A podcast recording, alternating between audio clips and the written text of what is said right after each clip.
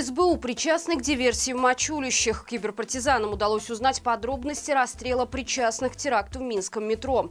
В Украине призывают признать Беларусь оккупированной территорией. Об этом не только. Смотрите в ближайшие несколько минут. К диверсии Мачулищах могут быть причастны агенты СБУ, причем они действовали вопреки приказам из Киева. Об этом сообщает издание The Economist со ссылкой на утекшие данные американской разведки.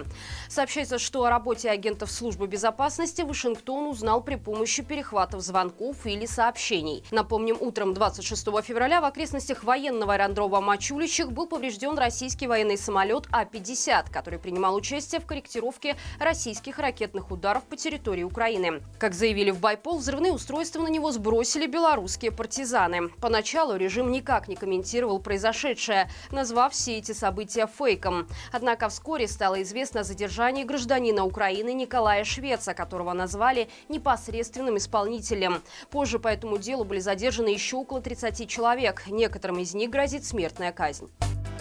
Киберпартизанам удалось узнать неизвестные ранее подробности теракта в Минском метро. Из документов, которые они добыли, следует, что осужденный к расстрелу Владислав Ковалев прожил еще два месяца после официально объявленной даты смертной казни.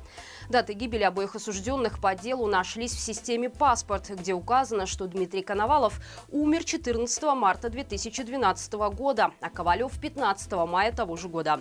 При этом власти заявляли, что оба мужчины были расстреляны 16 марта. Вероятно, Вероятно, дело может быть в банальной ошибке, но можно предположить иной сценарий. С учетом того, что силовики Лукашенко многому научились у своих печально известных предшественников сталинских палачей, нельзя исключать вариант, когда человеку обещали жизнь в обмен на различные услуги. Во времена НКВД такие манипуляции практиковались с осужденными к смертной казни, которых было нужно раскрутить на показания против других людей. Маловероятно, что Владислав Ковалев, приговоренный к смерти только за то, что якобы не донес на своего товарища, мог представить представляет для силовиков такой интерес. Тем не менее, расстрельная команда не привязана к формальным срокам приведения приговора, поэтому с человеком могли делать все, что угодно. Вероятно, это еще одна загадка, ответ на которую появится только в случае доступа к архивам КГБ. В Украинской Верховной Раде призвали признать Беларусь временно оккупированной территорией. С такой инициативой выступили депутаты из группы «За демократическую Беларусь». Представитель фракции Алексей Гончаренко, выступая в парламенте, заявил, что Лукашенко такой же преступник, как и Путин, и его место на скамье подсудимых в Гааге. Давайте визнаємо Білорусь окупованою. Давайте назвемо, що Лукашенко це є путінська шавка, що це є його маріонетка, Що це людина, яка має разом з ним бути в Газі, і проти нього теж треба виписувати ордер на арешт. А ніяких з ним розмов, ніяких послів. Нащо ми це робимо? Нащо ми даємо цю шпарину цьому негіднику? цьому картопляному фюреру, який намагається через цю шпарину пролізти и повернути собі легитимность. Отметим, что соцсети Гончаренко режим недавно признал экстремистскими, а в январе депутат инициировал сбор подписей под петицией за разрыв дипломатических отношений Украины с Беларусью.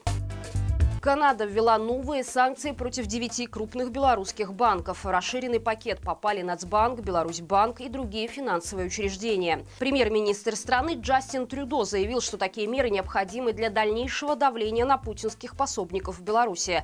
По мнению правительства Канады, действия режима представляют собой серьезное нарушение международного мира и безопасности, которое привело или может привести к серьезному международному кризису. Помимо этого, Трюдо объявил о введении санкций против 14 14 физических и 34 юридических лиц из России, причастных к войне в Украине. Среди них чиновники, лица, связанные с ЧВК «Вагнер» и люди из близкого круга Путина. Напомним, что предыдущий пакет санкций в отношении Беларуси Канада вводила в ноябре прошлого года.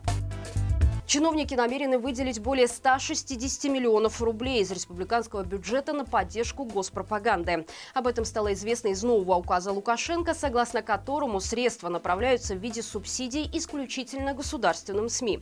В частности, деньги будут выделены Белтелерадиокомпании на обновление технической базы, порталу Белта на развитие мультимедийного интернет-ресурса и БГУ на оборудование для факультета журналистики. Для сравнения, в прошлом году на поддержку пропагандистских медиа было потрачено более 150 миллионов рублей. Помимо этого, нелегитимный вел обязательный сбор с рекламодателей на развитие госсми в размере от 10 до 20% от стоимости услуг. В середине марта издание онлайнера рассказало о пожилой паре из Сморгони, которым судьба преподнесла очень сложную жизнь на пенсии. Три года назад они потеряли дочь, которая умерла от рака груди. Без матери остались пятеро детей. Их воспитанием занялся отец, но через полгода и он скоропостижно скончался. Тогда пенсионерам пришлось стать опекунами для пятерых несовершеннолетних детей. Другого выхода не было.